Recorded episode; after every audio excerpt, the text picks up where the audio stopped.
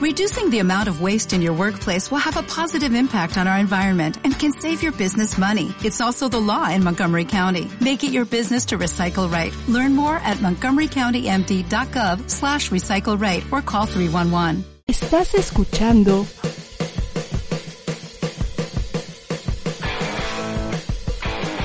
ADR Networks. Seguimos activando tus sentidos. Hoy más que nunca las opiniones están polarizadas. Por eso te invitamos a debatir con nosotros los temas que marcan semana a semana la agenda de la opinión pública. y que generan la polémica más apasionada. Luis Veloz y William Yarmes presentan Debate y Controversia, la zona cero de la tendencia informativa, Así que toma tu lugar. porque ya comenzamos. Hola, ¿qué tal? Buenas tardes, eh, tanto a William Llames como a su servidor Luis Veloz. Es un gusto para nosotros poder estar presentes aquí en ADR Networks, también en Neptuno, en tu programa Debate y Controversia. Buenas tardes, noches, amigo William. Hola Luis, ¿qué tal? ¿Cómo estás? Aquí siempre con el gusto de saludar a nuestros amigos que le dedican un ratito, invierten uno de sus capitales más valiosos, que es el tiempo, a vernos y a pues escucharnos, a participar, quienes se animan a participar, cosa que la verdad nos da mucho gusto. Y pues bueno, eh, aquí estamos como siempre encantados de la vida, con ganas de platicar sobre algunas cosas, mi estimado Luis. Eh, déjame Déjame decirte más o menos cuáles son los temas que de alguna manera creo que no se tratan lo suficiente. Creo que a veces son tan dolorosos y tan incómodos que a veces los medios de comunicación prefieren ir por otro lado, ¿no? Es, es tal la, la, mm, ¿cómo decirlo? Es tal el embelezamiento que tienen con el tema político, con el presidente y con, con querer quedar bien con ellos mismos, que se les olvida que hay una parte que es la más importante, que es la sociedad, que es precisamente el público, que es la ciudadanía, a quienes los medios de comunicación nos debemos. Hay que recordar que los medios, de, bueno, más bien los espacios de comunicación, la radio, la televisión, el Internet, son espacios de interés público y le corresponde, son, son espacios de la nación y le corresponde al, al, al, al Estado velar por el buen uso de estos y también promover una serie de, de libertades y de acercamientos y de aperturas y de inclusiones y de diversidades que son muy importantes. Pero no se habla mucho de eso, mi estimado Luis. Y entonces hoy, si, si quieres, eh, eh, eh, vamos llevando ahí el tema. Hoy estamos hablando de algo de lo que en algunos medios se ha tocado un poco de refilón, pero que no se analiza a fondo. Y no es que nosotros lo vayamos a hacer porque tenemos poco tiempo, no nos da el espacio para analizar a fondo algunos temas y además tampoco somos expertos en estos temas, simplemente lo que hacemos es exponerlos para que la gente piense en ellos en- desde la idea y desde el principio básico de que nosotros no le decimos a la gente qué pensar, sin embargo les proponemos en qué pensar. Y yo creo, nosotros lo definimos en una reunión que tenemos editorial todas las semanas antes de hacer el programa, pues siempre nos reunimos para ver cuáles son los temas que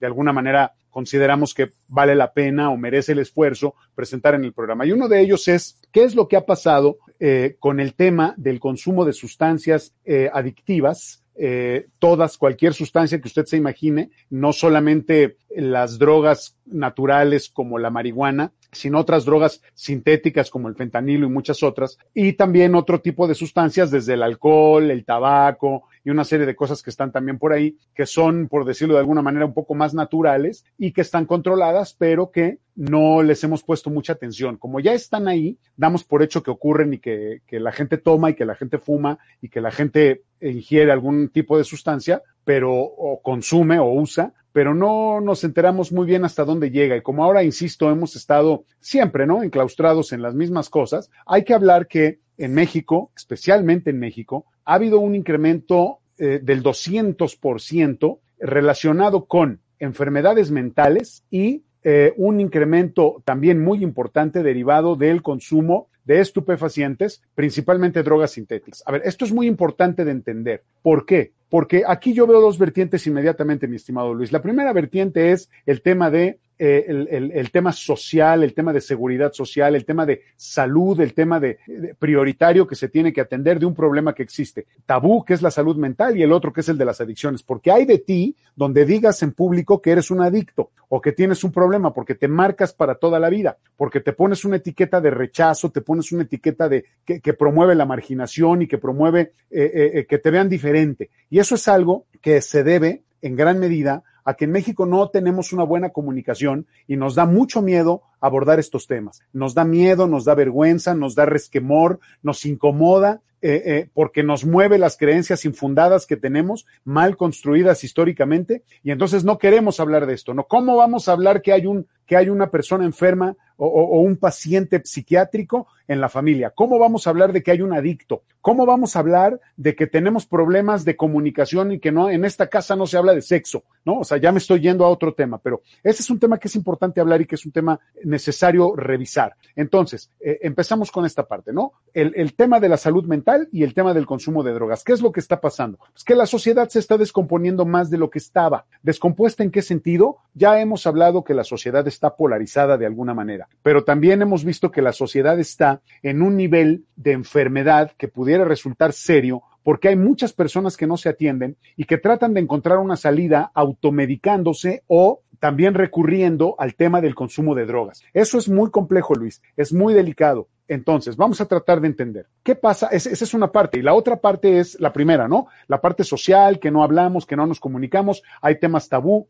y que generan rechazo, ¿no? Cuidado esta parte. El otro es el tema desde la perspectiva económica. Nos cuesta mucho trabajo como sociedad entender que el problema de las drogas, que el tema del narcotráfico, el problema de las drogas es un tema de oferta y demanda. Y el narcotráfico es una actividad que satisface una demanda. Entonces, nunca he escuchado a una persona inteligente en el gobierno que aborde este tema desde la perspectiva económica. Todo se aborda desde la perspectiva política y, lamentablemente, desde una perspectiva propagandística que no le hace bien a nadie. Porque todos los políticos, lo y correct es decir que estás en contra del consumo de drogas. Y de vez en cuando alguien levanta la mano diciendo hay que legalizar, de vez en cuando alguien dice hay que controlar, pero todo el mundo se le echa encima por esta parte moralina que tiene la sociedad y que ha alcanzado niveles como el de la política en donde se les olvida que las cosas tienen que estar, tienen que dejar la moral de lado y pensar en un tema social, en un tema civil, en un tema de nación, en un tema laico, por decirlo de alguna manera. Entonces, ¿qué pasa en México?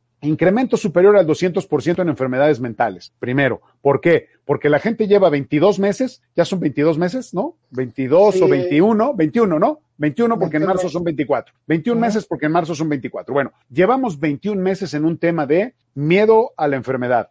Gente cercana que se ha muerto. Eh, gente que se ha enfermado y que ha tenido problemas, secuelas y que hoy le está pasando muy mal todavía. Gente que perdió su trabajo y que no se ha podido recuperar. Aunque dicen los datos oficiales que el trabajo ya se recuperó, ¿eh? que estamos a como estábamos hace dos años, que estábamos en los mismos niveles de trabajo. Habría que ver, lo que habría que revisar, como también dicen los economistas sensibles, es cómo están los salarios, ¿no? Ese es el otro tema, pero eso sí, no es lo que estamos hablando ahorita. Lo que estamos hablando ahorita es esta parte en donde me quedé de el problema que existe, que ha venido sufriendo la sociedad, todo, todo el, esta agitación, esta sacudida que vivimos cuando de pronto nos tuvimos que quedar en casa encerrados y apenas estamos empezando a ver las consecuencias de no haber tenido tiempo para planear un confinamiento, haber tenido de un día para otro que enfrentarnos a estar con gente con la que no estábamos acostumbrados a estar, aun cuando fuera nuestra propia familia, ¿no? Porque esta dinámica de que te vas todo el día y regresas en la noche, pues está padrísima, ¿no? Porque no tienes que enfrentar los problemas de la cotidianeidad,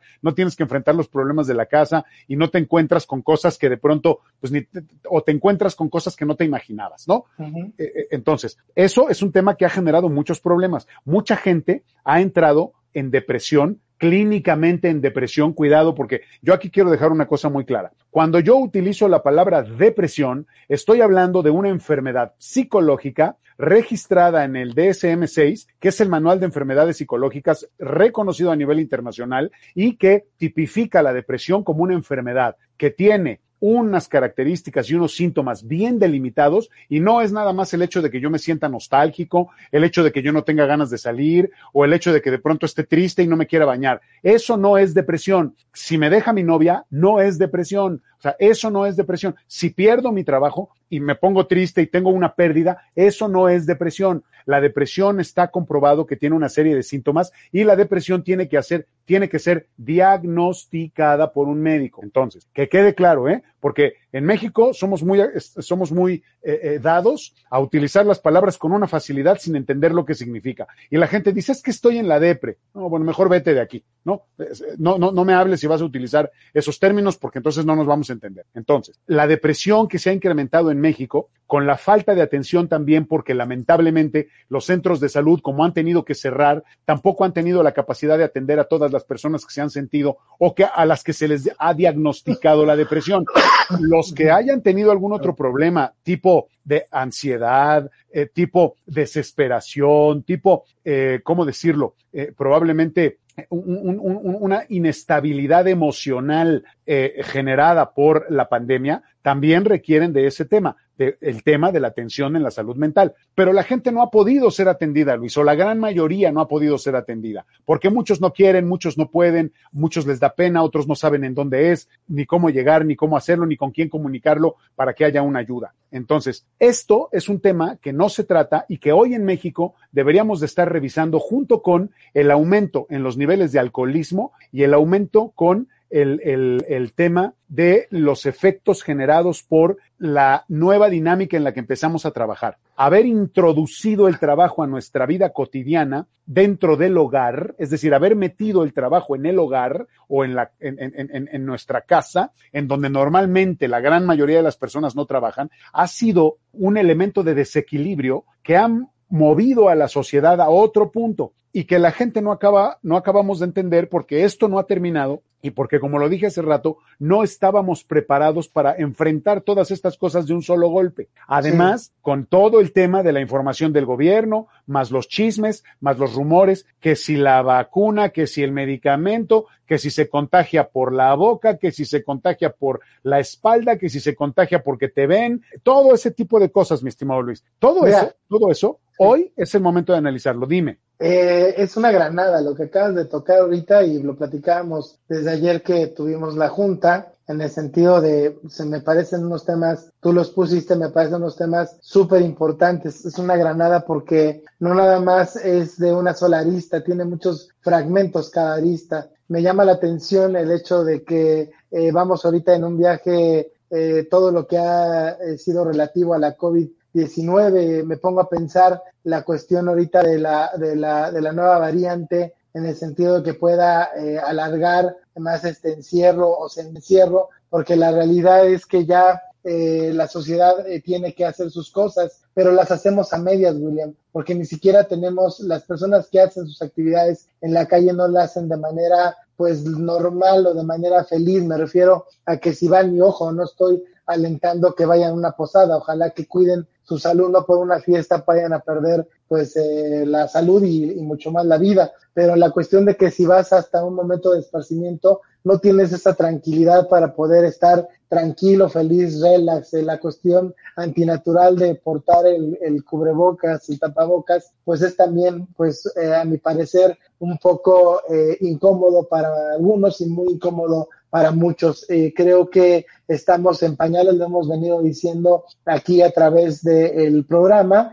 que debemos de aprender porque pues esta experiencia debe canalizar hacia cosas, hacia nuevas, eh, nuevos aprendizajes, que seríamos pues tontos del hecho de que con este tipo de vivencias, experiencias, no aprendamos, pero la realidad, William, es que muchas veces nos equivocamos como sociedad, la cuestión, ¿no? De cómo el ser humano se refugia en estos encierros hacia ciertas cosas que pueden ser dependientes, como el alcohol, como cualquier droga, el tabaco, la cuestión de que no estamos eh, pues dispuestos a convivir con nuestros seres amados y la cuestión de la violencia en las casas, la relación interpersonal se ha visto, como lo has detallado en un principio, pues desgastado y esto todo genera pues un deterioro. Y mi preocupación como también lo he manifestado durante toda esta pandemia es hacia las generaciones nacientes, hacia los niños más pequeños, ni siquiera los que pues ya tuvieron la oportunidad de ir a un aula, de, de interactuar con otros seres humanos, los que son prácticamente que empiezan a caminar de preescolar, etcétera, y que no tienen contacto con el humano. Todo esto, sin duda, no somos expertos, ni tú ni yo somos expertos, pero durante el tiempo,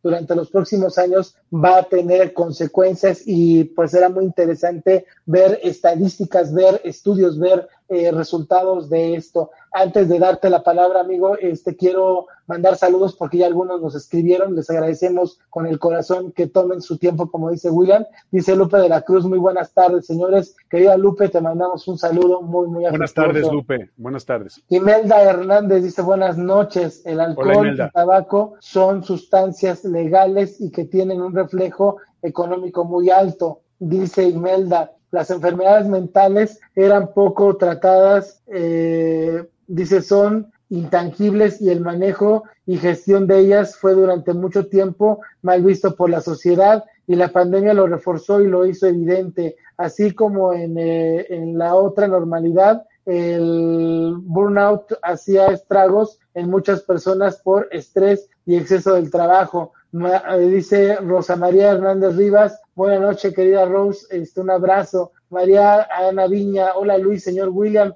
nos da mucho gusto verlos y escuchar su programa. Feliz Navidad y un próspero año nuevo para todo el equipo en general. Reciban un fuerte abrazo de la familia Aviña Patiño. Dice también Rosa María, acaba de escribir, y a veces nos refugiamos en cosas que no parecen ser dañinas como la comida o las redes sociales, las series y las películas. Wow, tiene mucha razón. Videojuegos, sin embargo, cuando el tiempo que pensamos en estas actividades sale de lo común, hay que poner mucha atención. William, pues son muchos puntos que nuestros amigos de debate y controversia han vertido ahorita en el chat y te dejo, pues ahora sí que la cámara y el micrófono, amigo. Pues me parece, evidentemente, eh, eh, obviamente son muy valiosos todos los comentarios de las personas que amablemente, que generosamente nos ven y nos escuchan y que eh, de alguna manera se integran en la conversación y ojalá que, que se mantengan en ella y que sigamos conversando en este sentido. Sí, en efecto, hay otros refugios y esos refugios también hacen daño, hacen daño. Uno de los primeros síntomas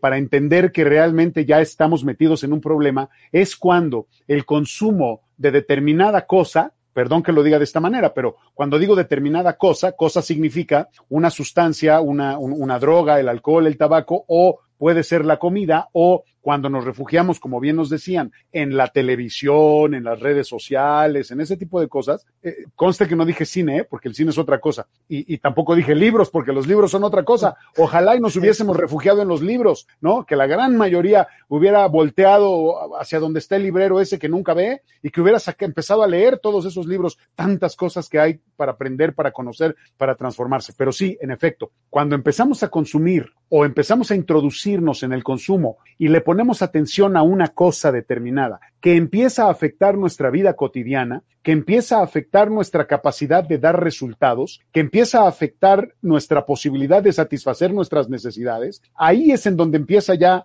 a entenderse que hay una enfermedad. Ese es uno de los primeros rasgos de la, de la, de la depresión que es lo que quería decir hace rato. La depresión se tiene que diagnosticar después de que tú pasaste un periodo que son varias semanas. Yo no soy experto, pero lo he platicado durante muchos años. Yo tuve una sección durante 17 años de salud mental que se llamaba así, Educación para la Salud Mental, con expertos, psicoterapeutas, psiquiatras y profesionales de la salud mental que explicaban todos esos temas para que la gente de voces de expertos lo entendiera. Entonces, después de cierto tiempo, no sé exactamente cuántos días son, tres semanas, no sé exactamente cuánto, de estar padeciendo el problema y que empieza a afectar tu vida normal, o sea, en la, en la, depresión no te quieres levantar de la cama, pero no te quieres levantar en tres semanas. No te quieres bañar, pero no te quieres bañar en tres semanas. No comes, pero pasan días sin que comas y, y no hablas con la gente. Estás encerrado en tu cuarto. Una serie de cosas que no hay ni siquiera un viso de normalidad. O sea, inmediatamente se rompe el esquema.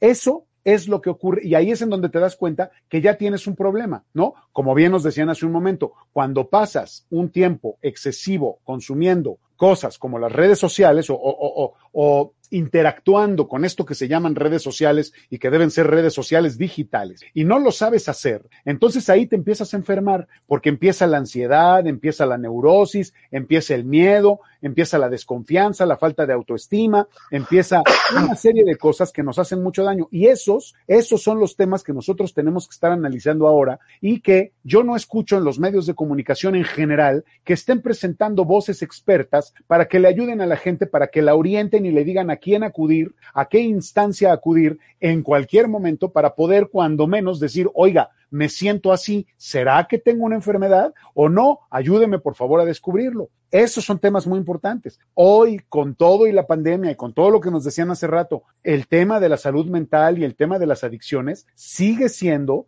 un asunto tabú que no se trata en la sociedad abiertamente. No, no, no, hay foros para hablar de eso, no hay espacios ni programas en general, habrá uno o dos por ahí, pues estamos hablando de cuántos medios de comunicación hay, las 24 horas, los 365 días del año, y no hay suficientes espacios que se ocupen de eso. Estamos ocupados en el chisme grillero y en el chisme arrabalero de, de, los artistas y de la tele y de esas cosas que no nos dan absolutamente nada. Estamos más preocupados por el Oscar de Yalitza que, que, que, que por, que por los problemas mentales de la sociedad, o sea, por el amor de Dios, ¿no? Pero bueno, está bien, ya, eso, eso, eso es lo que tenía que decir en este sentido. Entonces, a ver, ¿qué pasa? Que yo no veo una estrategia clara por parte del gobierno para atender estos problemas, pero no la veo desde hace muchos sexenios, desde hace muchos. No, no, esto no es un tema de López Obrador. ¿Alguna vez sí lo hubo, William? ¿Alguna vez, ¿Alguna vez algún gobierno se preocupó por esta parte tan importante? No, que yo recuerde,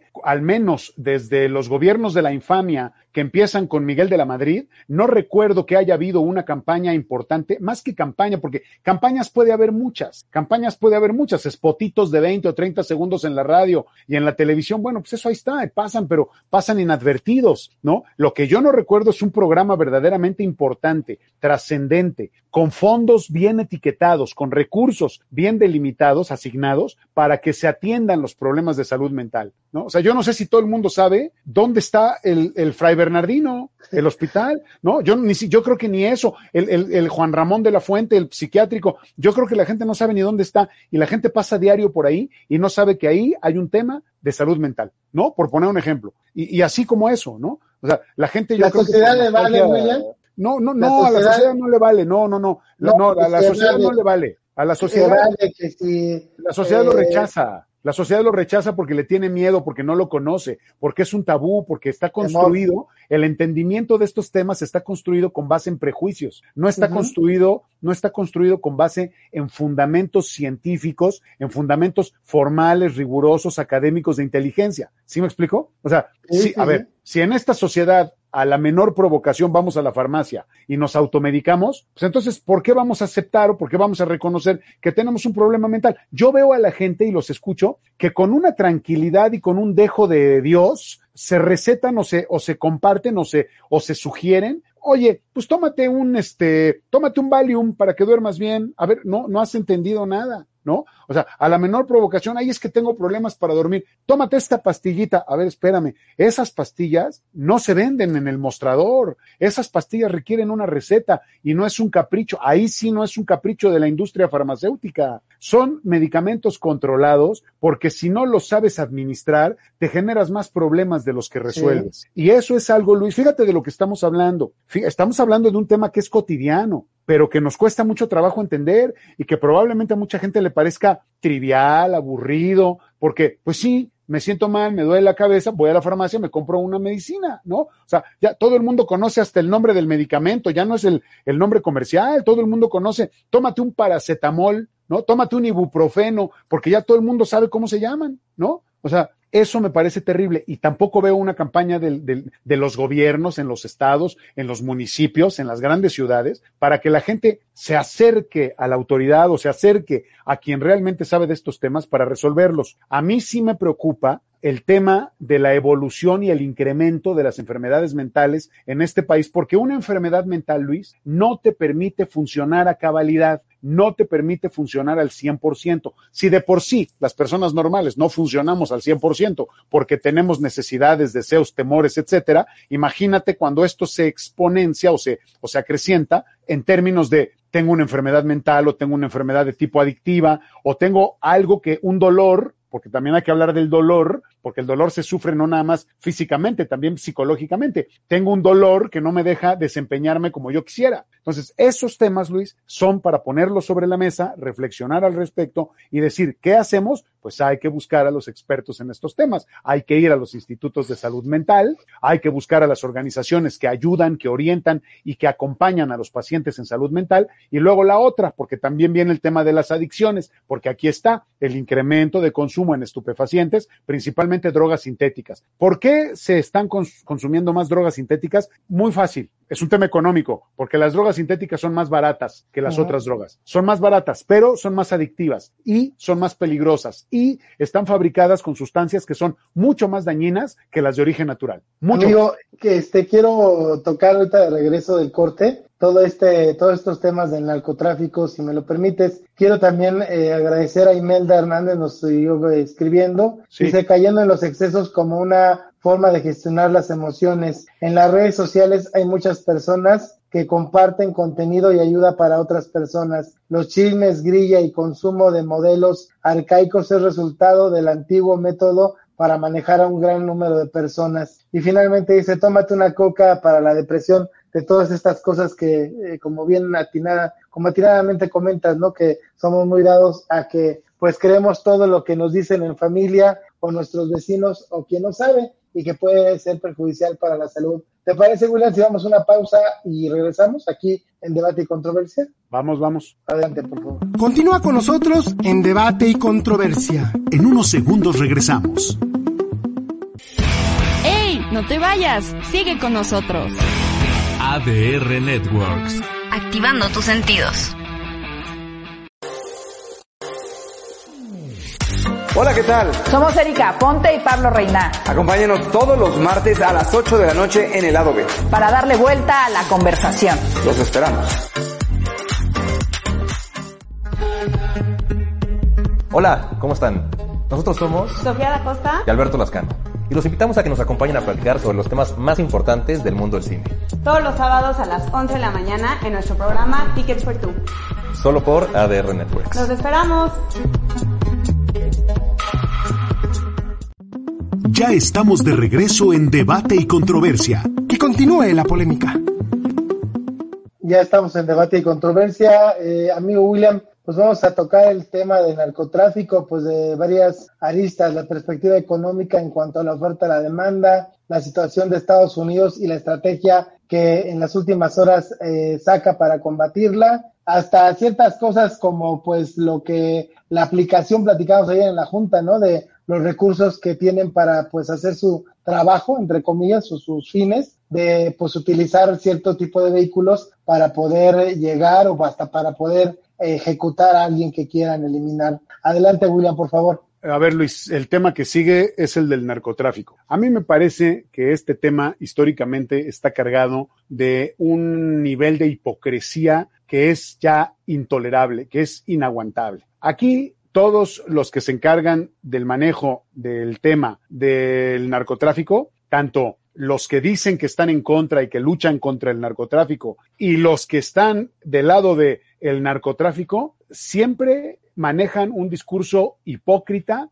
un discurso de doble moral, porque sabemos perfectamente bien que si hay algo que está controlado en este país es la distribución, el trasiego, la venta y, la, y el consumo de las drogas, el consumo no, pero la venta de las drogas en este país, igual que pasa en Estados Unidos. Igualito. A ver, ¿a qué me estoy refiriendo? Genera tanto dinero y tantos recursos el tema del narcotráfico que a las autoridades les conviene solapar esta actividad para que puedan tener un ingreso que no se tiene que declarar. ¿Sí me explico? A ver, yo creo que ya estuvo bueno de estar pensando las cosas de manera maniquea. O sea, todo es bueno, o sea, o el extremo bueno y el extremo malo. A ver, no, señor. Hay grises en el centro, hay muchos colores, hay una gama de colores en el centro que son muy importantes, ¿no? Y hay que tener mucho cuidado con eso. No podemos pensar que el tema del narcotráfico es un tema eh, del que no se debe hablar, mientras no nos toque a nosotros, mientras no esté cerca de nosotros. Tampoco podemos pensar que el tema del narcotráfico es algo ajeno a nosotros porque está muy cerca,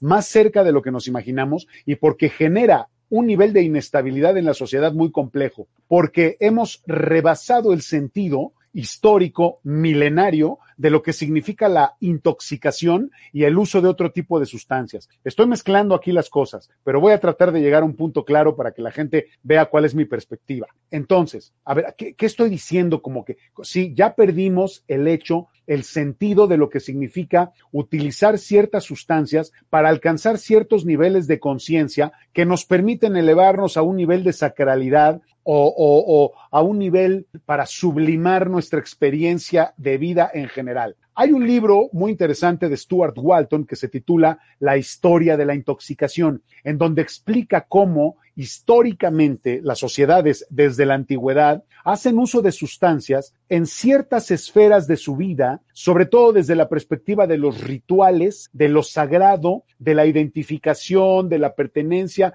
y de la reafirmación de la identidad de una sociedad. Se utilizan, eso lo sabemos de toda la vida. El problema es que esto se ha venido comercializando de tal manera que ahora para cualquiera, desde la perspectiva del hedonismo exacerbado, es muy importante consumir drogas. ¿Por qué? Porque lo único que nos interesa es la satisfacción inmediata, en el momento. Queremos que las cosas ocurran ya. Entonces, hay una gran necesidad de consumir este tipo de sustancias porque nos han dicho que nos alteran la mente y que nos hacen vivir otra realidad y que nos hacen sentir bonito o que nos hacen sentir rico, pero lo más importante es que es rápido, que es inmediato. No importa lo que vaya a venir mañana, no importa lo que vaya a pasar pasado mañana o ocurrir pasado mañana o el próximo año, lo importante es ahorita consumir una sustancia que me permita alterar mi estado mental y que me haga sentir placer. A grandes rasgos es eso. ¿Cuál es la siguiente página? La adicción. ¿Qué hay alrededor de esto que estamos hablando? Un tema absurdo que no acabo de entender, que es el de la pertenencia. Todo el mundo dice, es que tienes, es que los chavitos fuman desde, desde chiquitos porque quieren sentirse adultos y porque quieren formar parte de un grupo. Eso es lo primero, ¿no? Y luego, ¿sabes qué sigue después de eso, Luis? O sea, después de eso y después de otras drogas, ¿sabes qué es lo que sigue para formar parte de un grupo? Que tengas que violar a una chava o que tengas que matar a una persona. Esos son los ritos de iniciación de las maras y de las pandillas en México y sí. en otras partes del mundo, derivado de esto. Entonces, a ver, no estamos entendiendo el significado de las cosas. Ahora, yo lo dije al principio, la perspectiva económica del narcotráfico es una perspectiva que no se aborda con regularidad ni con suficiente profundidad. El narcotráfico resuelve un tema de la sociedad que es la necesidad de satisfacer el deseo de consumir una sustancia. El narcotráfico satisface esa necesidad. El narcotráfico es una actividad económica que genera recursos, que genera dividendos y que satisface necesidades del mercado. Eso es lo que hace cualquier negocio. Cualquier negocio, Luis, en mercadotecnia, en administración, en cualquier espacio que tenga que ver con el mundo de la economía, y sabes perfectamente bien que la sociedad como mercado tiene necesidades y los empresarios, los emprendedores, los inversionistas, los creadores de fuentes de trabajo, los que quieren invertir su dinero para generar más, lo que hacen es buscar necesidades en el mercado o crear necesidades que después el público quiere satisfacer a como dé lugar. Y eso nadie lo entiende. Y cuando tú dices eso, te dicen que estás loco. ¿Por qué? Simple y sencillamente porque no se ha legalizado el consumo de las drogas. Simple y sencillamente porque hay un grupo conservador, ultra conservador, que dice que las drogas no se deben legalizar, que no se deben regular, porque dañan a la familia, porque dañan a la sociedad. Si las drogas se controlan, para empezar, pagan impuestos, se controla el nivel de calidad de la producción de las sustancias, se sacan del mercado las sustancias que no funcionan, se generan, se genera dinero a través de los impuestos para construir un sistema de salud que pueda atender todos los problemas en exceso. Mira, en el tema anterior está la parte del incremento o, el consumo, eh, eh, por ejemplo, el aumento del alcoholismo. ¿Sabes que menos del 20% de las clínicas conocidas como anexos están controladas y registradas por la autoridad en México. Todos los demás funcionan por la libre y no quiero decirte lo que pasa en un anexo, Luis. Uh -huh. O sea, yo no sé si tú lo sepas. Yo no sé si nuestros amigos del auditorio estén enterados de que existen unos espacios en México que se llaman anexos, que son clínicas de atención para las personas que tienen algún tipo de adicción. Hay unas que son muy famosas porque hasta se anuncian en la tele, ¿no? Y, y esas las, son las caras archirre contra super ultra estúpidamente caras. O sea, quiero ver quién las puede pagar. Como hoteles de lujo.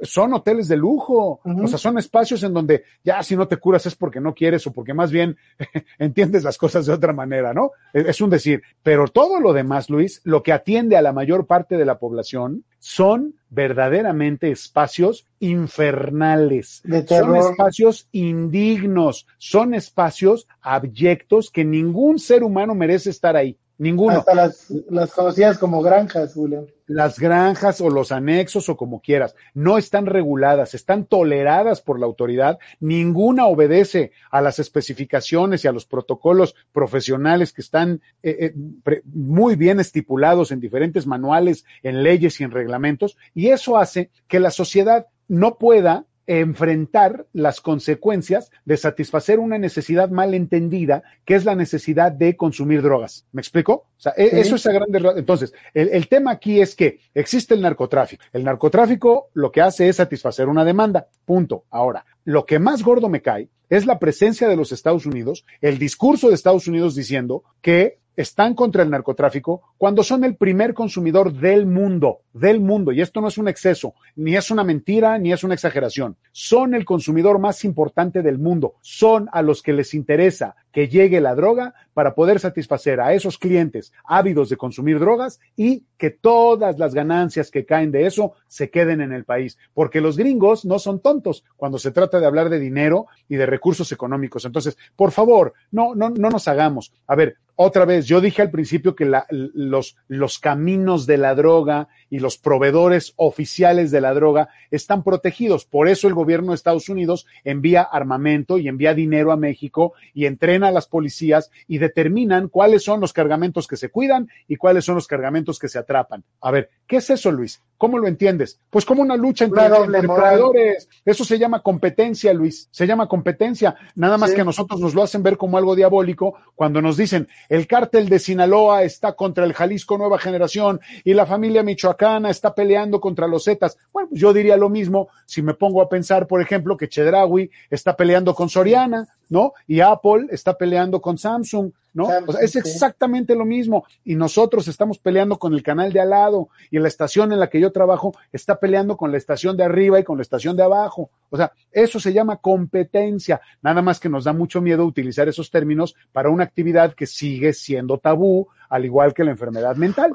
¿No? O sea, estás Fíjate hablando que- de acciones, Luis. Fíjate que ahorita que mencionas este, pues esta, esta naturaleza de cómo está eh, planteado el narcotráfico, me pongo a pensar qué pasaría si la tecnología estuviera restringida. Digo, es difícil, es utópico porque, pues, aunque tú la quieras, aunque tú quisieras venderla en un país pues, como China, que no está permitida la tecnología, las redes sociales, pues necesitas el proveedor, ¿no? De servicio. Ahí es más complejo el asunto. Pero si algo que está tan dependiente la gente en la actualidad se lo quitaran de repente y cayera en manos de delincuente, yo creo que estaría a la par, tú bien lo comentas, o sea, no, no, la droga está por, porque las autoridades y los países así lo, lo, lo, lo, ven, lo permiten, lo planean, pero en realidad todo puede, eh, la bebida, las bebidas eh, hace tiempo en Estados Unidos eran ilegales y había todo un tráfico de ellas. Entonces, aquí lo prohibido pues cae en este terreno de llamar la atención. Antes de darte la palabra, William, Imelda nos comenta, este, porque sigue mandando mensajitos y si no al rato ya no sé ni dónde voy. Dice, no vivimos para funcionar, es necesario aprender a vivir. Dice, y no es acaso un reflejo de la sociedad líquida, ya que todo está sobre la inmediatez y que es. para muchos, sí, y que para muchos sectores de la sociedad es la única opción y viene de la necesidad y la pobreza. Desde el campesino que recibe más dinero por sembrar este tipo de cultivos y la cadena ganancias que implica conforme pasa por las distintas clases de la sociedad. Bueno, esta es la... la- Gracias, la Imelda. Muy Imelda. interesante lo que dice Imelda. Tiene, tiene una visión muy interesante, Imelda, con lo que nos está diciendo. Y sí, coincidimos en conceptos como el tema de la liquidez. Es muy La interesante. liquidez. Sí. Que Eh, siempre has manejado aquí, William. Mucho, desde hace muchos años. Desde casi, casi desde que, desde que Bauman lo inventó. Bueno, no lo inventó, lo, lo, lo, lo, lo construyó, pues, ¿no? Lo, lo acuñó, Sí, por sí, sí, decirlo de alguna manera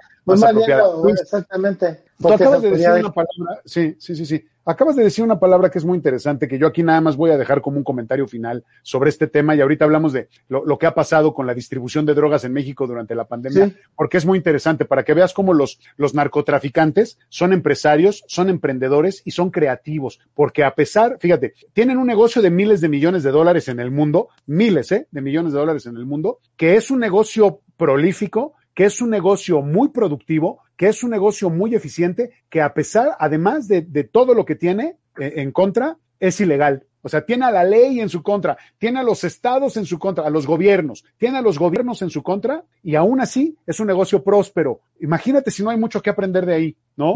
Ahora, un, un, una cosa que está ya anotada en nuestros temas es los medios de distribución de las drogas, que a mí me encanta cómo son creativos, porque alguien se va a enojar conmigo porque dije me encanta, pero es que la verdad a mí sí me sorprende el nivel de creatividad. Si, si, si los narcotraficantes construían sus propios submarinos para ir por abajo del agua para traficar, ahora la distribución de drogas durante el confinamiento, como la gente no podía salir a ver a sus proveedores, los, los el narcotráfico se hizo, la distribución del, al menudeo se hizo a través de estas motocicletas repartidoras. O sea, también ahí hubo negocio. Por eso, mi estimado Luis, y lo decíamos la semana pasada, de un día para otro se incrementó exponencialmente el número de repartidores en motocicleta, porque entre la comida, entre la paquetería y entre las drogas, pues todo el mundo necesitaba de las motitos para poder satisfacer su necesidad. Pero ahí dejo para reflexionar. Lo que quiero decir, lo que quiero decir, mi estimado Luis, es que tú hablaste de un tema que es el tema de la prohibición. Aquí lo que nosotros nos tenemos que preguntar es, ¿quién lo prohibió? ¿Y por qué lo prohibió? A ver, Luis, nosotros como sociedad, si queremos generar un poco más de sensibilidad y ser una sociedad que le intelige mucho más a los temas y que podemos reflexionar más a fondo, tenemos que utilizar el pensamiento crítico y pensar en estas cosas. No podemos dar por hecho que simple y sencillamente porque alguien dijo que eso estaba prohibido, nosotros ya damos por hecho que está prohibido. Nadie se ha puesto a pensar en todo lo que hay detrás que involucra grupos religiosos, grupos de congresistas en los Estados Unidos, y grupos de farmacéuticas que están muy, inter muy interesados en el control de las sustancias para que no tenga todo el mundo alcance a ellas y otro tipo de personas que manejan grandes capitales que están muy interesados en mantener todos estos conceptos restringidos gracias a una sola cosa, que es la prohibición. Yo ya no voy a decir más porque es un tema muy largo y la última vez que lo expuse casi casi me corren del programa, ¿no? Porque según hablé mucho, ¿no? Pero hay una historia que yo dije claramente aquí en el programa que ya te platiqué, bien documentada, de cuándo inició el tema de la prohibición de las sustancias, cuándo empezó a construirse esta idea de sustancias prohibidas y cuál fue el origen. Y el origen es un origen religioso, evangelista, extremista, radical, que utilizó como argumento la moral y dijo que las drogas eran cosas del diablo y convencieron a la gente a finales del siglo XIX para que se convirtieran en sustancias prohibidas y que la industria farmacéutica feliz de la vida las controlara. A ver, Luis, ¿qué es lo que hay detrás? ¿Qué es lo que hay detrás de todo eso? Un gran negocio. Eh, ¿Y cómo se llama? Money, dinero, masare, mm como quieras decirlo, ¿no? Como se diga, Argent o como se diga, no me importa. Masare, Masare, eso es lo que hay. Masare es dinero en árabe. Eso es lo que, sí. eso es lo que hay detrás. Puros intereses, puro control, puro poder. Entonces, a ver, ahí cierro mi comentario. La hipocresía con la que las autoridades responsables de la lucha contra el narcotráfico o de cualquier cosa como esta, del crimen, la lucha que hacen y los discursos que hacen son hipócritas. Yo no les creo ni la mitad, bueno, ni la octava parte de lo que dicen, para decirlo de alguna manera. Fíjate, dice Imelda, mmm, es tan productivo que los cárteles ya tienen el mercado en Ámsterdam. Sí, claro. Exacto. El interés económico para beneficio del sistema. Eh, y dice, cor perdón, corrección del cristianismo. Dice eh, Guadalupe Aide Hernández, claro que en una mesa el que más platica es el que paga. Claro que Estados Unidos eh, culpa a los cárteles mexicanos, aunque los mayores consumidores sean de ese país. Pero ¿por qué crees que esto pasa? ¿Quién crees que se soba más la mano con el dinero de estos narcotraficantes? Obvio, los mismos mexicanos, mexi mexicanos corruptos que siempre han existido, que para colmo eh, siempre es liderado por políticos. Así que para poder hablar de Estados Unidos hay que hablar de corrupción en México. Perdón, de, hay que hablar y hablar en serio de la nefasta corrupción en México. Ya, completamente de acuerdo con Guadalupe. Uh -huh. O sea, es lo que hemos tratado de decir desde que empezamos este programa, Luis. O sea, no este, sí. esta emisión, sino el concepto de debate y controversia. y lo que yo he tratado de promover, en lo que he insistido, en lo que he porfiado, porfiar es sinónimo de insistir, eh, en lo que he porfiado es en eso, en hacer un análisis mucho más a fondo, en ir a los, a los antecedentes de, a la historia de las cosas y entender por qué pasan, para que entonces podamos encontrar otro tipo de respuestas y otro tipo de propuestas. Por eso hace mucho ruido la propuesta de legalizar las drogas. Hace mucho ruido, porque en el negocio de la droga está el negocio también del no consumo y eso también genera una cantidad de recursos que son muy importantes. Siempre ha sido igual. La industria tabacalera ya está muy, muy entendida en México y en el mundo, ya está muy aceptada, ha tenido algunos llegues ahora con esto de la prohibición y de los espacios 100% libres de, de tabaco, pero ante el negocio de fumar está el negocio de no fumar. Entonces a todo el mundo le conviene, a ver, ¿me vas a prohibir el cigarro? Bueno, pues déjame inventar una cosa que sea lo equiparable al cigarro o, déjame inventar una cosa que te quite la adicción al cigarro. Y entonces, curiosamente, el dinero de las tabacaleras está invertido en los remedios para que dejes de fumar. Tan, tan. Y es lo mismo que pasa en otros espacios y en otros ámbitos. En estos porque son legales, en el alcohol, en el tabaco, pero los demás no. Estamos empezando a ver nuevas páginas de esta historia en algunas regiones del mundo en donde la marihuana se utiliza para fines recreativos y en algunos lugares ya se vende al público y ya la puedes consumir.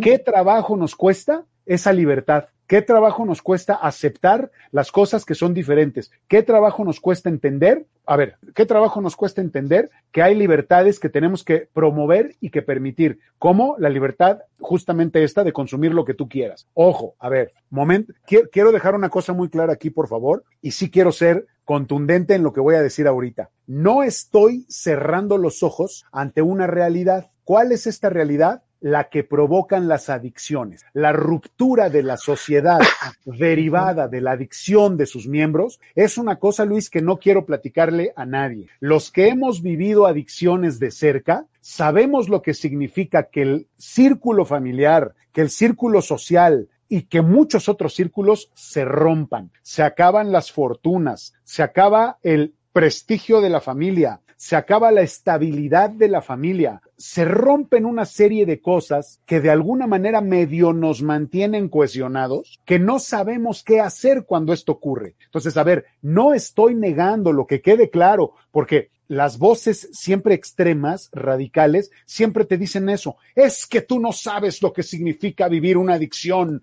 Las familias se destrozan. No estoy diciendo que no. Es una realidad. Pero también esa realidad ocurre porque no hay suficiente información, porque no hay suficiente seguimiento, ni orientación, ni tampoco hay los suficientes recursos, primero, para educar a la sociedad en el conocimiento de estas cosas, de lo bueno y de lo malo, y porque tampoco hay suficientes recursos para atender estos problemas que son problemas de salud a nivel nacional. O sea, que, quede claro, Luis, porque yo no quiero que al rato alguien vaya a decir que no estoy tomando en cuenta eso, porque parece que yo estoy a favor, con los ojos cerrados y por sobre cualquier cosa, de la legalización de las drogas. Lo que yo estoy diciendo es que al igual que la legalización del aborto, es algo necesario porque es algo que ocurre en la sociedad y prohibirlo o tipificarlo como delito no lo va a frenar. La gente va a seguir consumiendo sustancias, contrólenlas por el amor de Dios, que sean de buena calidad, denle información a la gente que sepa. Pero Luis, si ni siquiera tenemos información en temas sexuales, ¿no? O sea, si nos da vergüenza cuando hay un comercial de condones,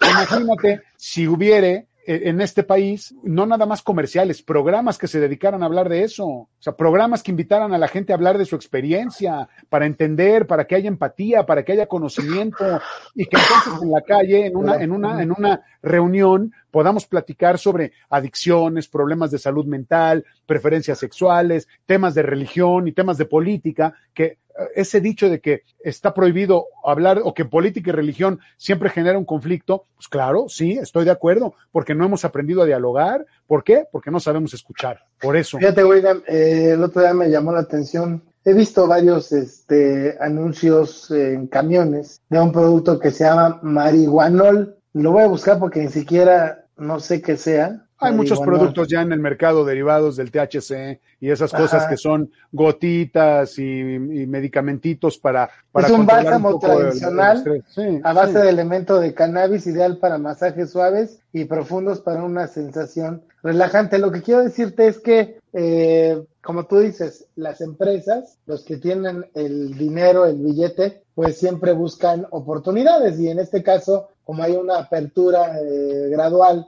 del gobierno y de la sociedad para pues normalizar este tipo de, de, droga, pues eh, aquí aprovechan, ¿no? Aquí es lo que tú decías hace rato, ¿no? Si no pueden de alguna manera, lo van a buscar de otra. Si no pueden con el vicio, a lo mejor cómo, cuide, cómo contrarrestar el vicio. Entonces, siempre los intereses, como tú dices, el dinero es lo que mueve a este tipo de Luis, esto, esto, es, esto es histórico. Contra los pecados capitales, las virtudes, ¿no? O sea, es, es, lo mismo, es lo mismo, es igual, es igual. Nada más que aquí con un tono religioso, ¿no? Para la gente que le gustan esos temas. Eh, son muchos temas muy interesantes, son apasionantes, Luis. Son muchas cosas que platicar. El, el, tema es que a la gente no le gusta quitarse el velo de la hipocresía para hablar abiertamente de esto, ¿no? O sea, ahí están las drogas, están controladas, la gente las necesita. Bueno, pues ¿cómo lo hacemos para regularlo y que no haya tantos problemas de adicción? ¿Cómo mejoramos ese tema, ¿no? O sea, eh, eh, y sin ideas preconcebidas. Por eso yo lo digo, eh, eh, eh, pensamiento crítico, por favor, capacidad de escuchar, empatía, diálogo, inclusión y respeto a los puntos de vista divergentes. Me parece que eso es lo primero que tenemos que empezar. Ya luego hablamos de otras cosas. Y quizá también la educación, William, ¿no? Que si una familia hace bien la función de educar, concientizar a sus hijos, pues difícilmente pueden caer presos. No quiere decir que no pase, pueden ocurrir por múltiples situaciones y cuestiones, pero una buena educación, una educación firme, fuerte, eh, pues ayuda a que el, en este caso el adolescente o el adulto joven pues enfrente estos, estas seducciones por parte de amistades y pueda decir no, ¿no? O que a lo mejor... O que diga que sí, o que diga que sí con responsabilidad, entendiendo que va a haber consecuencias y que las va a tener que asumir. Pero, pero es que no es nada más así, Luis. O sea, no es, no es nada más así. Cuando hablas de educación, a ver, Luis, ¿cuántos años llevamos de educación en México? ¿Cuándo se inventó la Secretaría de Educación Pública? Para decirlo de alguna manera, para, para hablar formalmente, porque la educación existe desde el momento en el que hay una persona que es un maestro, un viejo sabio de la tribu, que te dice las cosas, te explica, aprendes y tú pasas las pruebas para poder incluirte, integrarte en la sociedad. Pero a ver, ¿cuántos años llevamos con eso? La educación no ha funcionado como la tenemos hoy, primero porque falta inversión y segundo porque falta quitarnos el lastre de, los, de los prejuicios, Luis. A ver, yo estoy de acuerdo con lo que acabas de decir, educación, educación firme, educación con conocimiento, ¿no? Educación con acompañamiento. Estoy completamente de acuerdo, pero si en México nos da terror sentarnos con nuestros hijos para tener una plática sobre educación sexual, y no es sentarnos para tener una, no es sentarnos para tener una, la sexualidad se tendría que hablar todos los días de frente y, y, con los ojos, viéndonos a los ojos, sin, sin temor, sin tabú. ¿Me entiendes? O sea, no puede ser, no puede ser. Y, y, y, eso lo, lo demás, Luis. Entonces, si no rompemos con esas cosas, por más que tú digas, la gente es muy fácil agarrarse de los prejuicios y decir, no, las drogas son malas, están prohibidas. A ver, sí, hijo, las drogas son malas porque pueden tener estos problemas. ¿Qué elementos tienen dentro de la sociedad? ¿Qué papel juegan en la sociedad? Juegan estos papeles. ¿Cómo te voy a hacer fuerte para que tú sepas cómo enfrentar tus decisiones y hacerte responsable de lo que decidas? Claro, lo ideal sería que no. Si estamos viendo que consumir alcohol, consumir tabaco, que son permitidas, y consumir las prohibidas nos hace daño porque a muchas personas las llevan a la muerte, porque las adicciones desestabilizan a la sociedad. Bueno, pues entonces expliquémosle a la gente que no está bien hacer eso y que todo exceso es malo, porque ya estoy esperando el comentario de alguna persona que diga que también el exceso, cualquier exceso es malo en términos de comida, agua, velocidad, no dormir. todo en exceso. Pues entonces, si eso realmente lo hiciéramos realidad, Luis, si eso lo aplicáramos en nuestra vida diaria, creo que las cosas serían diferentes. Exactamente, tener una madurez, eh, pues, que te permita guiar a las nuevas generaciones, como por ejemplo eh, la cuestión esta del ejemplo, ¿no? De que muchos padres de familia, principalmente con las señoritas, les eh, dicen, mejor yo te voy a enseñar a tomar para que pues cuando tú andes en la calle no puedas eh, correr mayores riesgos de que algún tipejo pueda abusar, etcétera. Digo, son ejemplos que doy de repente ahorita que, que recordé, dice Imelda, Hernández, la corrupción no es solo nefasta, en México es global. En toda Latinoamérica y vamos la ola de migración y para ese consumo es necesaria educación, conocimiento en la antigüedad. Estas sustancias eran para aquellos que tenían conocimiento y conciencia, no es THC, CBD, THC es el que tienen los efectos psicotrópicos. Dice Guadalupe Aide Hernández, mira Holanda no es un país mal educado, sin embargo hay un incremento en el área de narcotráfico y uso de drogas. Esto me lleva a pensar que más que sea un problema de educación es un problema de que saben que no hay consecuencias, que no pasa nada si lo hacen lo mismo es México. Dice también Guadalupe, el CBD acá en USA y ya se vende hasta en los truck stops, en la tiendita de la esquina y hasta en el baño. Quizá el gobierno te quiera tonto, pero dice para que empieces a consumir cuando tus neuronas apenas están en plena evolución. El CBD, dice Imelda, es usado ya por muchísimo tiempo por la industria farmacéutica. Dice, le responde también, bueno, complementa exacto, ya que hay estadísticas de que afecta el desarrollo neuronal. Pues mira, William, por sí que muchos comentarios están muy activos. Sí, muchas gracias. De debate y controversia. Vamos a una pausa comercial, William, y ya para otro tema también interesante e importante que pusiste en la agenda. Vamos a una pausa. Regresamos. Continúa con nosotros en debate y controversia. En unos segundos regresamos. Yo soy Vero Aranzábal y te invito a compartir conmigo un espacio junto con mis amigos e invitados para promover bienestar y coherencia. Esto es De Veras con Vero, los martes a la una de la tarde por ADR Networks, donde co-creamos y activamos tus sentidos.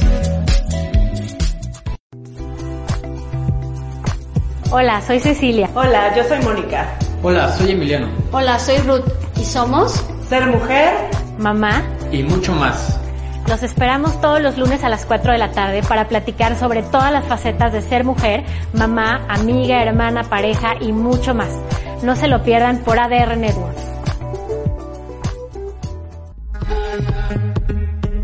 Hola, ¿cómo están? Nosotros somos Sofía da Costa y Alberto Lascano y los invitamos a que nos acompañen a platicar sobre los temas más importantes del mundo del cine. Todos los sábados a las 11 de la mañana en nuestro programa Tickets for Two. Solo por ADR Networks. Los esperamos.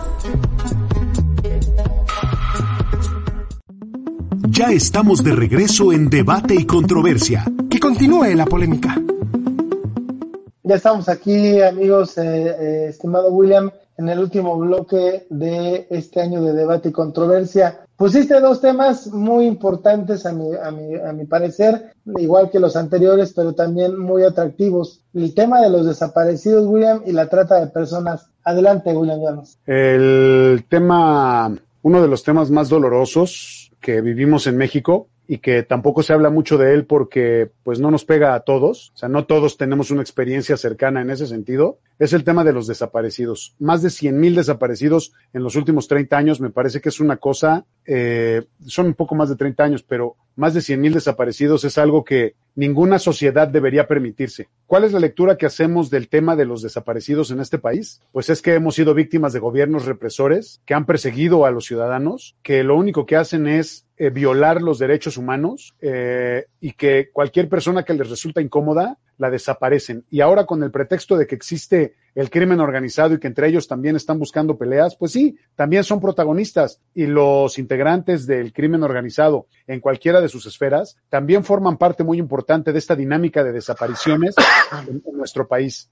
No hay, no hay una angustia mayor que la de una familia, la de una madre, un padre, hermanos, hijos, que no saben lo que fue o lo que es o lo que ha sido de sus seres queridos. Y más doloroso es aún ver que hay un silencio sepulcral, perdón por la relación, sepulcral por parte del Estado. México históricamente no ha sabido y o no ha querido enfrentar este problema. No hay una capacidad, no hay una voluntad y no hay un convencimiento claro desde la perspectiva oficial para resolver los casos de desaparecidos en este país. No los hay. Muchas personas estarían incómodas si se levantaran esas piedras y empezásemos a escuchar quiénes son los responsables y cuál, cuáles han sido las estrategias, tanto oficiales como no oficiales, para que en México haya este dolor tan profundo que mucha gente no acaba de entender y que mucha gente de pronto le hace un ruido incómodo porque no comprende. Pero si nosotros salimos un poquito de las grandes ciudades, en donde la dinámica y la vorágine comercial hiperconsumista nos tiene un poco mareados, si nos metemos a los diferentes espacios de este país, en donde la gente desaparece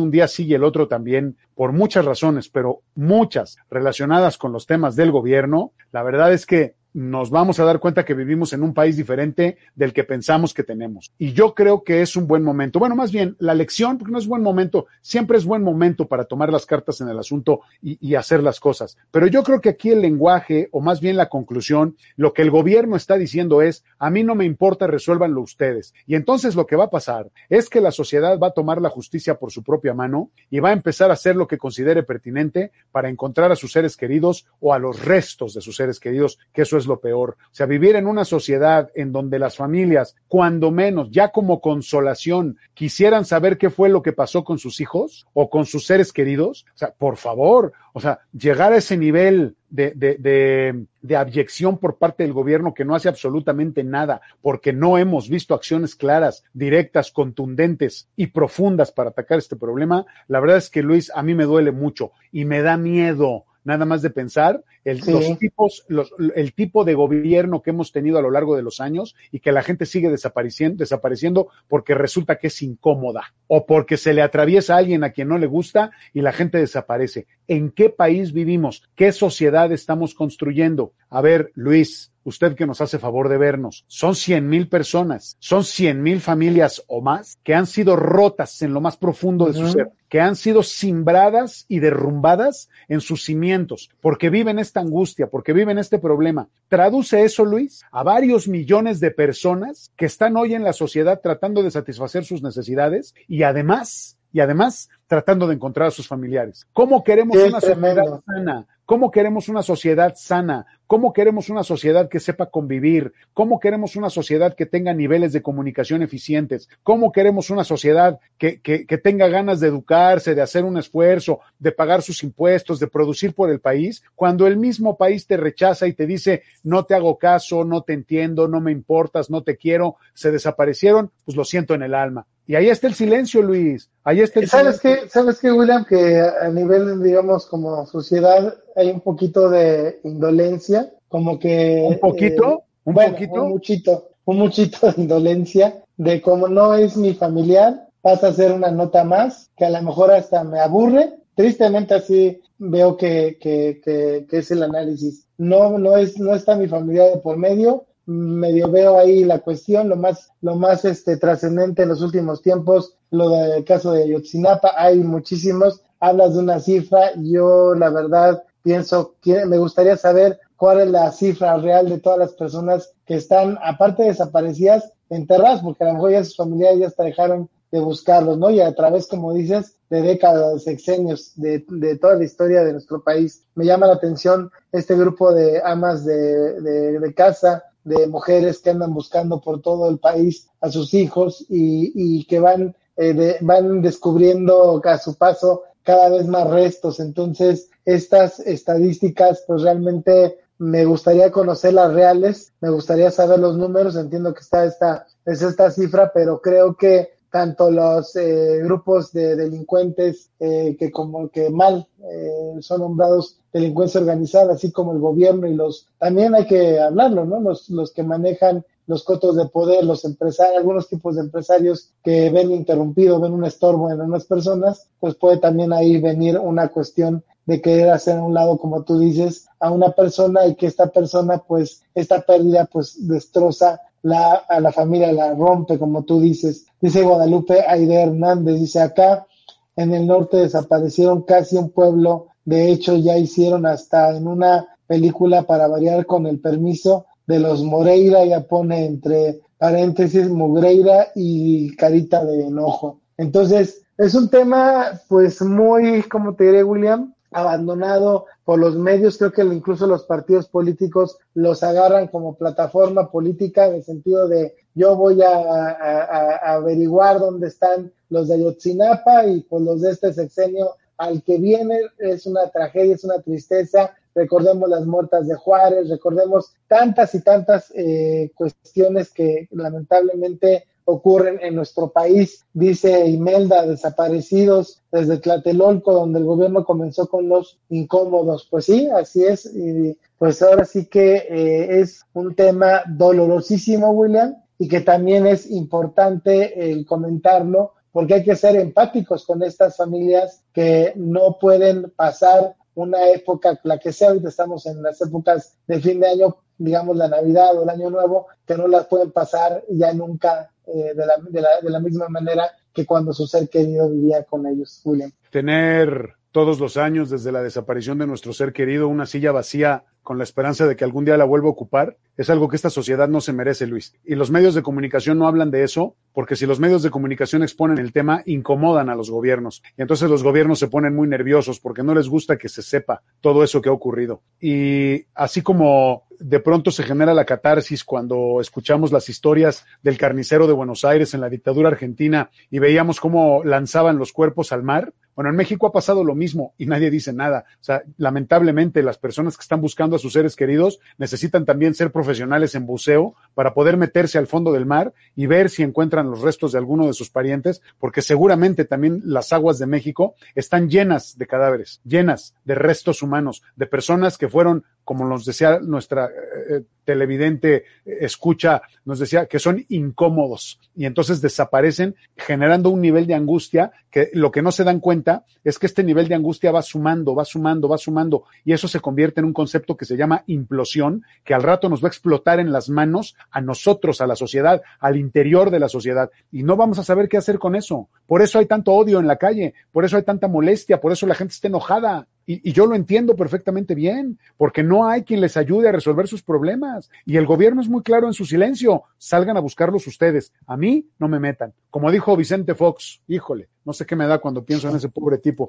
¿Y yo por qué? ¿Y yo por qué? ¿No? Cuando dijo, ¿yo por qué a mí no me hagan responsable de nada? Bueno, pues está bien, esa es la actitud, esos son los gobernantes que tenemos, pero no son los que nos merecemos, que quede claro. Así es, dice Imelda, los cárteles, tráfico de personas, órganos y mucho que se desconoce, se sabe, son secretos a voces. El tráfico pues sí, de personas, la trata de personas es el otro ver, tema que hay que hablar, en donde México tiene honrosos primeros lugares, ¿eh? En tráfico de personas. Y digo honrosos porque pues cuando menos tenemos una buena posición en algún ranking, ¿no? O sea, somos de los primeros lugares en el mundo de tráfico de personas. No es posible que no se, que no entendamos esa situación, que nos parezca una cosa sin sentido. A ver, es un país que tiene tantos millones de pobres, tantas personas que carecen de oportunidades, que es muy fácil que se las lleven, es muy fácil que las engañen, que las manipulen, las y los, ¿eh? Estoy hablando de hombres y mujeres, sí, sí, sí, que se los lleven y que los manipulen y que los desaparezcan y que se los lleven a quién sabe dónde para prostituirlos, para ponerlos a trabajar, para utilizar sus cuerpos para lo que sea.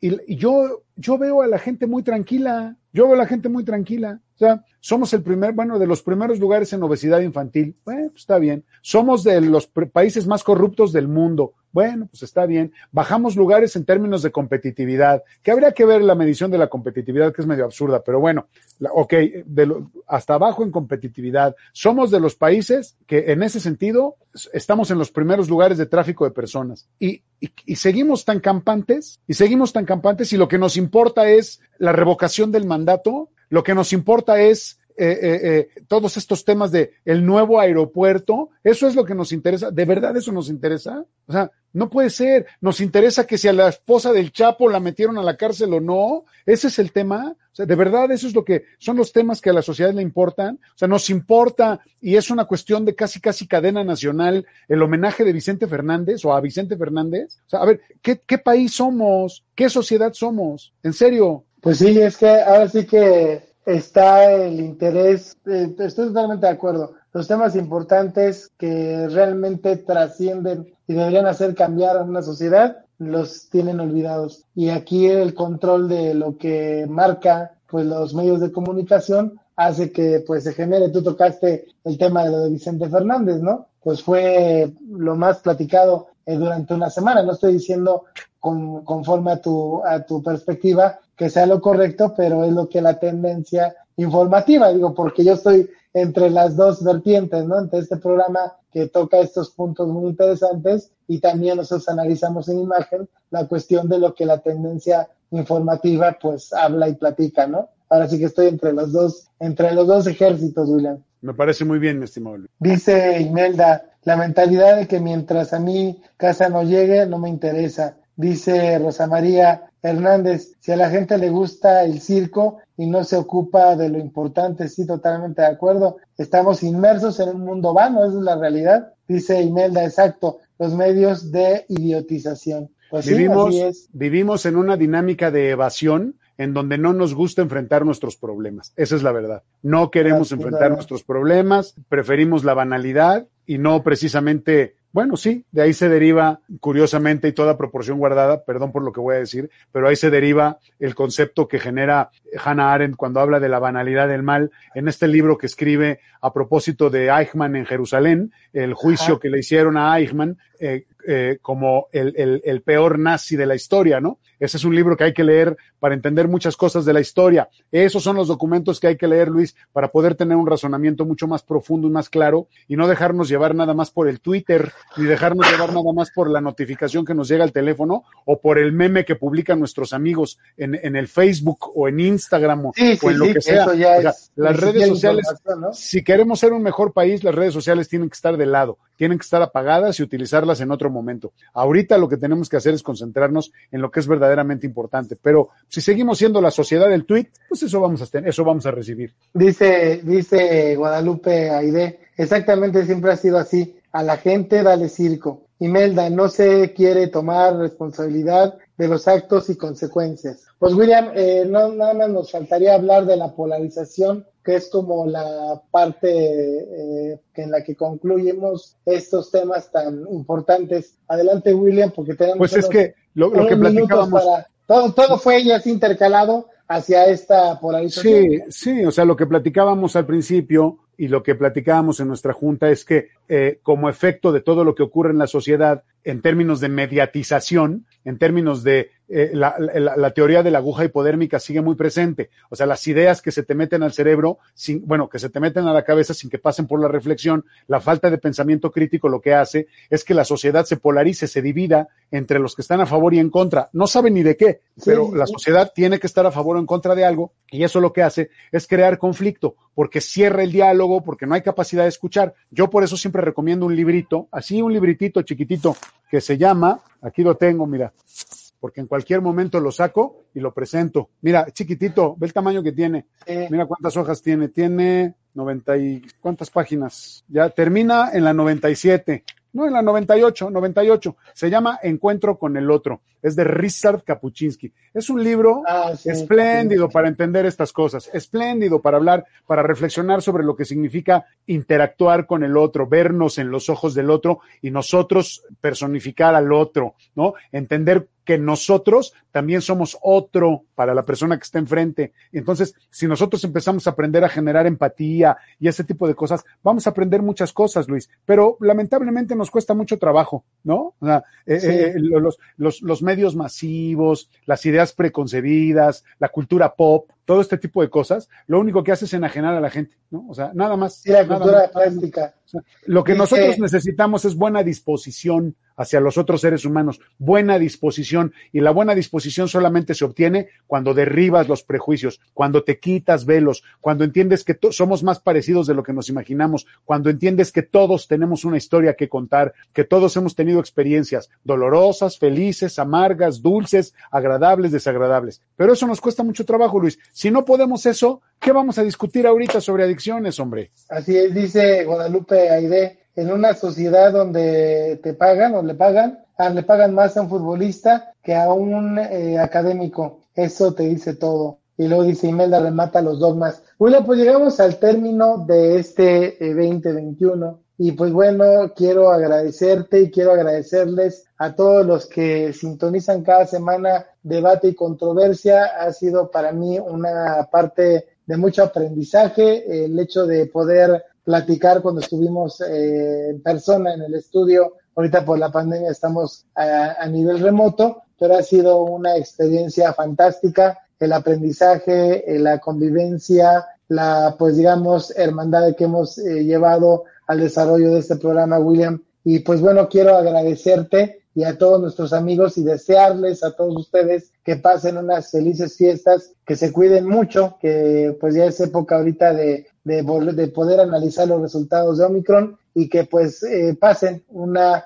espectacular Navidad y una muy feliz Nochebuena, eh, Nochebuena este, William, y también un feliz año nuevo. No sé si quieras dar unas palabras, William. No, no, no, no, nada más agradecer a nuestros amigos que han estado presentes aquí en el programa, al equipo que trabaja eh, del otro lado de la pantalla en la cabina haciendo su esfuerzo y su trabajo. Y pues nada, este es el último programa del año. El penúltimo no, porque el último es hasta que te mueras. Este es el, penúltimo, el penúltimo programa. Y pues bueno, eh, que la pasen muy bien, mis mejores deseos, que encuentren nuevas preguntas y que haya nuevos retos el próximo año. Gracias Luis, gracias a todos. Quiero agradecer también a, a, Sandra Ugalde, que está ahorita a cargo de los controles, en la producción Blanca Barrera, Ricardo Hernández, y me faltó la parte de la edición, pero no me la pusieron acá. Bueno, a, a todos darles eh, las gracias y que pasen a Sandra, este, agradecerle también, eh, pues que pasen una feliz Navidad y un próspero 2022 de mucha información que seguramente analizaremos en debate y controversia. Felices fiestas. Nos faltó tiempo, pero nos sobró mucha pasión por la noticia. Debate y controversia. La zona cero de la tendencia informativa. Te esperamos aquí el próximo viernes a las 6.30 de la tarde. Por Neptuno y ADR Networks, activando tus sentidos. Nos encanta pensar diferente. ¿Y a ti?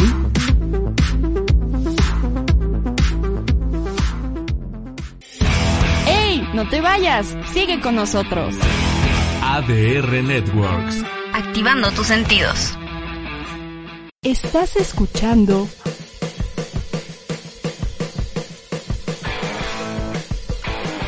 ADR Networks. Seguimos activando tus sentidos.